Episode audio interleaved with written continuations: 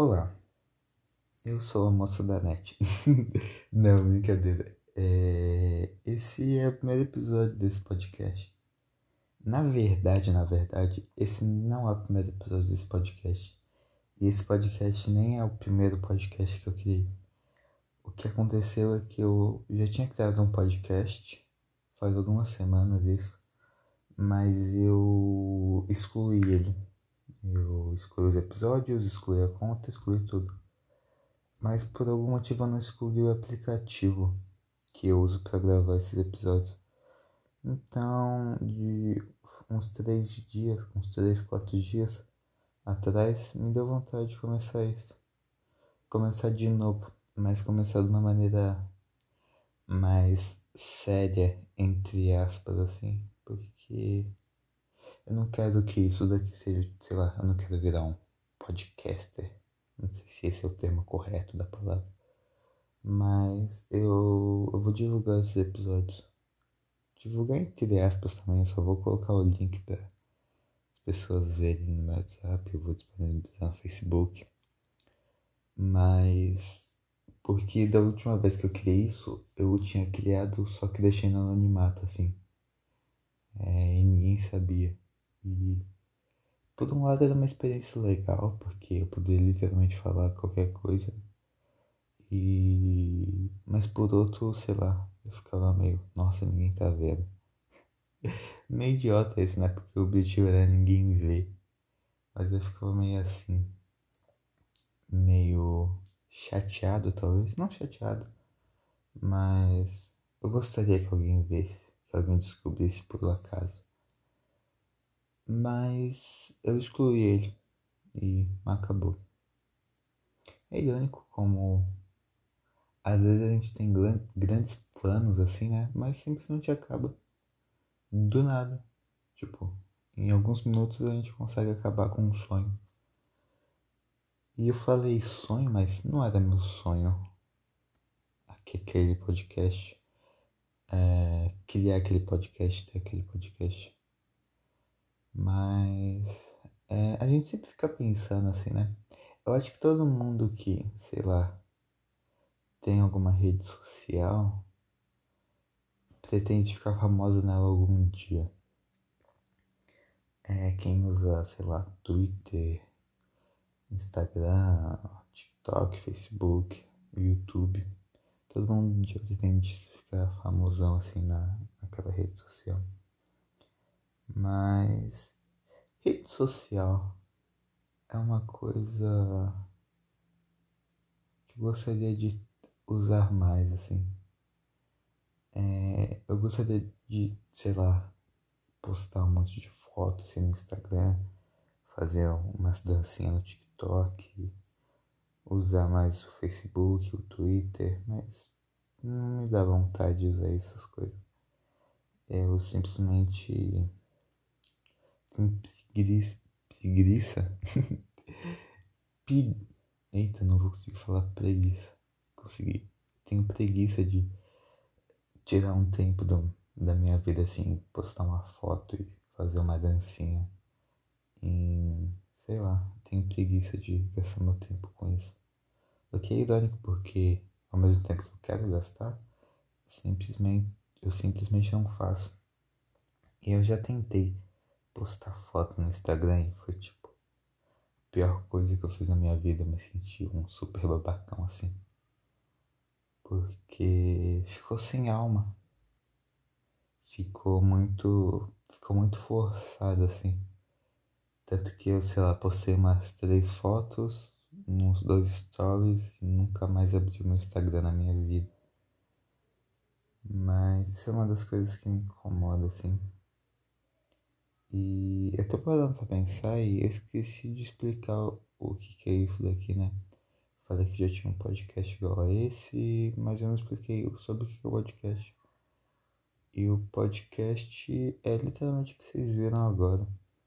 Eu, eu simplesmente falo, assim, não tem muito. Alguns episódios vão ter, eu já planejei fazer episódios especiais com temas para falar de coisas que eu gosto, assim. Mas o, a maioria dos episódios vão ser eu só ligo aqui e falo sobre o que vem na minha mente, assim, sobre o que eu quero falar. Sei lá o que eu quero falar agora. Eu quero falar sobre. Eu não sei se vocês conseguiram escutar, mas tem um galo que tá cantando aqui, perto da minha casa. E eu descobri esse galo por um acaso, assim. Atrás da minha casa tem uma floresta. Que de vez em quando até entra, sei lá, umas aranhas aqui, um, uns bichos meio estranhos. Por causa dessa floresta. Aí eu fui visitar ela um dia porque eu sabia que tinha meio que um riozinho lá. É um riozinho bem, bem meia boca. Tá mais pra um, um, um, lençol freático, assim. Não lençol, eu não sei se, se posso chamar de lençol freático, porque parece mais um rio, assim. É, é um riozinho meia boca, vamos chamar assim. Então, nessa floresta tem um riozinho meia boca e eu queria ver como é que é o riozinho. Aí eu fui lá. E eu descobri que tem tipo uma mini fazendinha nessa fazenda. Que tinha cavalo, tinha coelho, galinha. E nossa, tem uma mini fazendinha atrás da minha casa.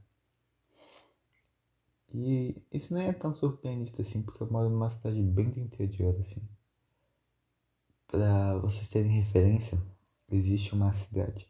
Eu moro em São Paulo. Aí tem a cidade de São Paulo. Aí tem uma cidade do interior que é bem conhecida assim, que é Sorocaba. Aí eu estudo numa outra cidade que é interior de Sorocaba, que é Boituva. Então, Boituva já é, já é interior interior. Mas eu moro numa cidade que é mais interior do que Boituva. Então eu moro no interior do interior do interior. E aqui tem uns bagulho meio estranho às vezes. Já tem um vídeo famoso, que ficou famoso, eu acho que era de um boi no meio da, da avenida assim principal, perto das lojas assim. E você pode estar estranhando assim, nossa, como assim perto da loja assim? Porque só tem uma loja assim aqui. É tipo referência. Cidade do interior é um dos bons motivos um dos motivos bons de morar numa cidade do interior é que você consegue decorar os locais fáceis com nome de lugares. Então tem a loja 100, tem o mercado daqui, o Nossa Casa, Piracicaba, e a gente meio que seguia por isso, assim. Sei lá, você pergunta para um cara, ah, onde você mora? Ele fala, ah, moro do lado do Piracicaba. Aí você já sabe que o cara mora por ali. É, isso é uma das coisas boas do interior, assim. Eu, eu gosto de morar aqui. É bem tranquilo, é bem de boa. Mas essas cidades estão crescendo, né? O interior tá recebendo mais gente. E a previsão, assim, é que São Paulo esvazie durante os anos. E os interiores fiquem lotados. Lá em Boituva, onde eu moro, onde eu moro não, onde eu estudo, é, num, quando eu estudava numa, eu estudo numa escola que tinha 12 unidades. Quando eu estudava na primeira unidade, é, tinha trânsito assim, né?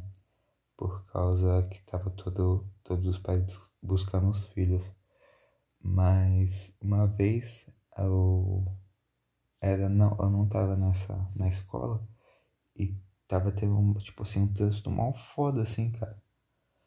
E a gente falou sobre isso com o professor de geografia que é, tá começando a ter bastante trânsito em Boituva, as pessoas estão indo morar mais em Boituva. E tipo assim, de ano em ano chega um, uma pessoa lá da escola para estudar na escola, um aluno novo que é tipo de São Paulo. É, é meio que acontece, é meio que. É tipo uma data comemorativa, assim. Todo ano tem um aluno de São Paulo. Esse ano chegou uma aluna de São Paulo. Foi só uma aluna? Ah, chegou uma aluna de São Paulo e um aluno de Sorocaba. E eles são legais, mas eu não conversei o suficiente com eles.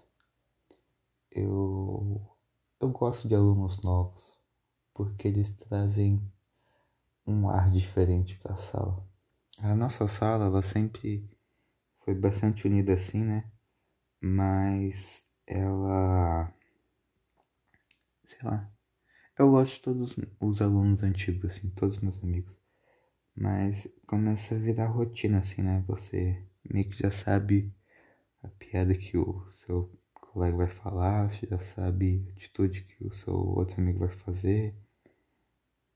Já fica, se conhece o pensamento de todo mundo, assim. Mas quando você coloca alunos novos, começa a ter interações diferentes com outras pessoas. E os alunos novos que chegaram na minha escola esse ano foram pessoas assim muito da hora, assim, muito da hora de trocar uma ideia, de trocar um papo, foram bem parceiros.